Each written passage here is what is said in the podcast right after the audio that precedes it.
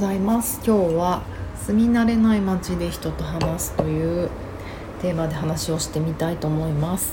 南青山であらゆる動きのベーシックとなるボディチューニングやってます。パーソナルトレーナーの内田彩です。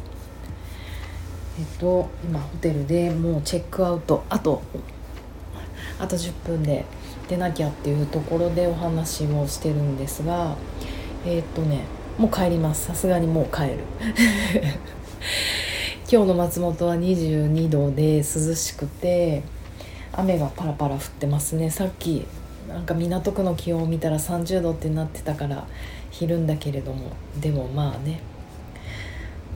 そろそろ帰るか。でえっ、ー、と今回こっちに来てあの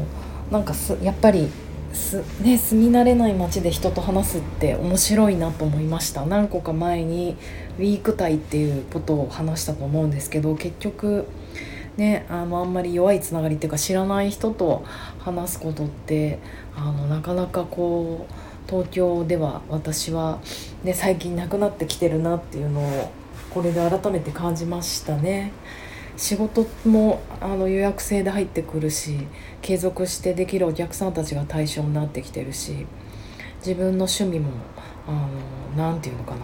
ダンスとかになるとそのダンスワールドの人たちと話しか話さなかったり、うん、でコロナになって特にですよねそんなにいろんな人とご飯食べに行ったりしなくなるとなんかますますこう友達が限定されてくるなっていうのを思ったりしました。旅するとねいろんなあのそのお店の人とかも話したりするのもそれも面白いしやっぱり自分のことをよく知らない人とあの話をしていくと客観的に自分が見れる向こうが、まあ、第一印象ってことになると思うけど自分をどう見てるのかなっていうのがやっぱりあ私ってこう見えてるんだっていうのが客観的にわかる。もちろんそれに傷つくこともあります。ああそう見えちゃってるんだって。でもねまあそれはそれでなんか自分を客観的に見ていくっていうことはなんかねどんどんどんどん一生やらなきゃいけない。年を重ねれば重ねるほど結構そこできなくなってくるのかな。あのうんそうね今日住み慣れた街あ住み慣れない街でっていうタイトルは今私ちょうど持ってきた小説が「住み慣れた体で」っていう久保みすみさんっていう人が書いた小説なんですけどなんかこのタイトルにすごいすごい惹かれるものがあって、うん、なんかやっぱ住み慣れた体でいるとなかなか新しい発想ができなくなる。なかなか新しい価値観を受け入れられなくなるっていうのがあのあるななんて思ったりしています。そしてそうだな。そうそうえー、っとね昨日静香というあの居酒屋さんに連れてっていただいてあのお姉さんに。あの東京での知り合いなんですね。でもなかなか東京で一緒にご飯を食べたりとかする時間がお互いになくてでもすごい奇跡的にこの松本出張が重なるってすごいですよね。これは運命。そして彼女が松本高校時代松本で育ったということもあったので今回の情報もすごく提供してくれてでもうぜひぜひご飯ご飯行きましょうということでご飯に行きました。すごいあの何て言うのかなやっぱり東京で会うよりもぐっと近くなる。まあ長い時間話すのが初めてだったっていうのもあってすごく面白かったです。であのなんだろうなやっぱりそのパッションがすごくてえっ、ー、となんだろうないくつぐらいなんだろうか。分からん。60歳以上なんですかね話のストーリーを聞いてると。もう息子が3人いてすごいなと思ったのは息子3人とも東大な東大までね育て上げ。それだけで本書けそうって思ったけど。まあまあもちろんそんな東大に入れるためだけに頑張ってるっていう価値観の人じゃなくて彼女自身も働き続けてるんですね。今もなお新卒で入った会社をずっと働き続けて。自分のことを昭和の姉子って呼んでたけどやっぱり昭和の姉子だからあのもう円満退社結婚か結婚 円満退社じゃない何て言うの？結婚して円満に女は退社するものっていう要因として短大卒の自分は取られてる採用されてるからバブルの時期に。まさか子供を産んでまさか定年まで勤め上げるとはみんなが思ってない。その中でやっぱりね旦那さんでさええ辞めるんじゃなかったの？って思ってた中でやっぱりどうしても私は働きたい仕事が楽しいからって言ってそう代理店の人なんですよね。働き続けたなんていう話を聞くともうなんかドラマを見てるようで昭和ドラマを。いやかっこいいなって思いますよね。なんかやっぱ仕事が好きでよかったねって思うしなんだろう。あとそれ以上に子供たちのことも好きで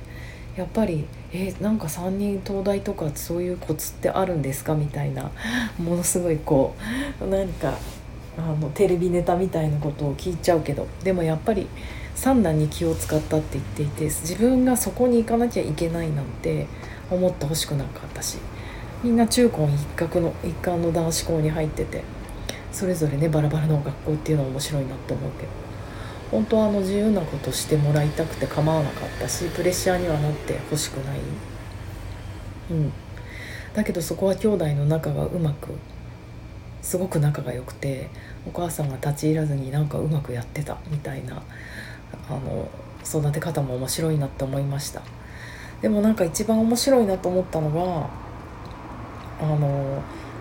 やっぱりそれプラス彼女がすごいところは自分のライフをあの満喫してる、まあ、の何を隠そうダンスの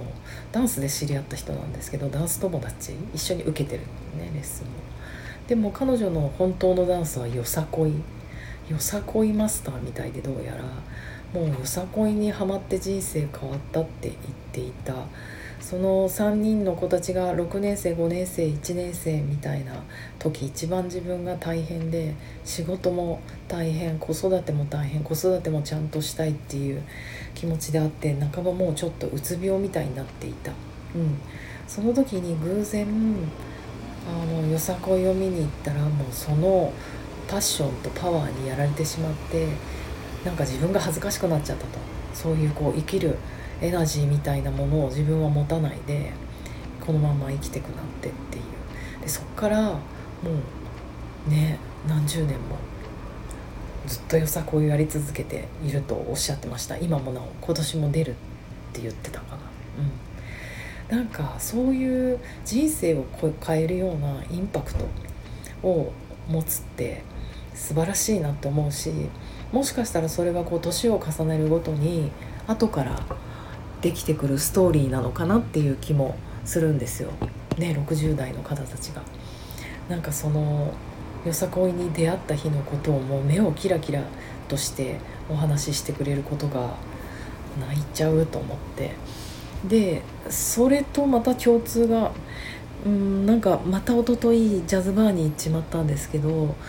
ちろん入った瞬間に私のビル・エヴァンスの席が空いていてマスターも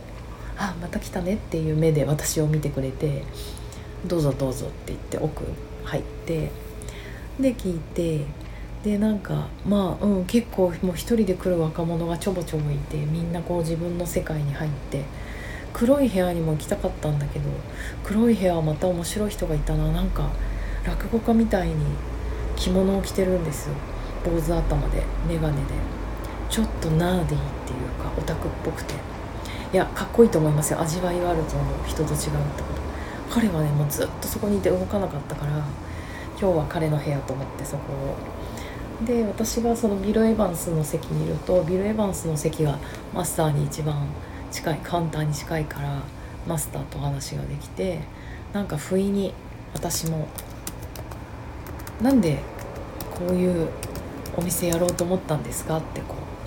うねずうずしいよね。そんなマスターの人生マスターもいな分かんないいくつなんだろうか。でもあのお店ができて47年だった。うん。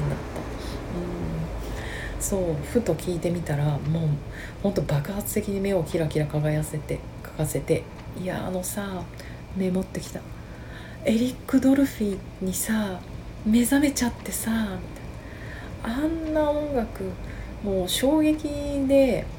その日からずっとジャズだよもうって言ってあのマスター本当にこういうハイテンションの人じゃないんですよ。とてもあの何て言うのかなローテンションというか、うん、でも音楽の時を話す時だけなんかギラリンって目が輝いてへえって。私はもちろんジャズ初心者なのでこのエリック・ドルフィーも知らないしなんかあすいません。こんな初心者の私にそんな目を輝かす。ジャズナンバーワンの人を教えてもらってって、うん、メモったけどね、うん、なんかすごいよね。だって47年前以上でしょ？多分きっとそれはお店を作って47年だから衝撃が受けたのがもっと若い時。だからね。その一番初めのインパクトを長くやり続けてるこの今も何も忘れないっていうのはすごい素敵なことだと思いました。そうだね。そう2人ともなんか60代の方たちだと思うのでそういう人たちがこういう私のこの中途半端な年代にあの一生懸命なんだろうなお話をしてくれるっていうのはすごいありがたいなと思ってなんかいいですよね。うん。もうまあ、マスターはそんな淡々とだけどやっぱり昭和の姉子はねもちろん知り合いだということもあるのでもう私自分の話ね昭和の姉子の話を参考にねあやさんもしてほしいのっていう感じで、まあ、最後には、うん、昭和の姉子だからあやさんにもね普通の幸せを 味わってほしいのって言われ痛えなみたいな。普通の幸せが一番難しい。それがねまあうちだけの教えでもあるので それは人生の課題だけどうん。でもあのありがたいなと思いました。こううん。やっぱりお姉さんお兄さんたちだから私に必要だなっていう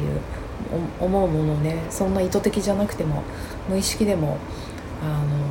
のなんか提供してくれたのかなと思うのでそう住み慣れない街でよくウィーク隊の人たちと話すことでまた新たな自分が知れてすごく楽しい松本でしたということでもう超頑張ってスーツケースを突っ込んで帰りますではまたまた。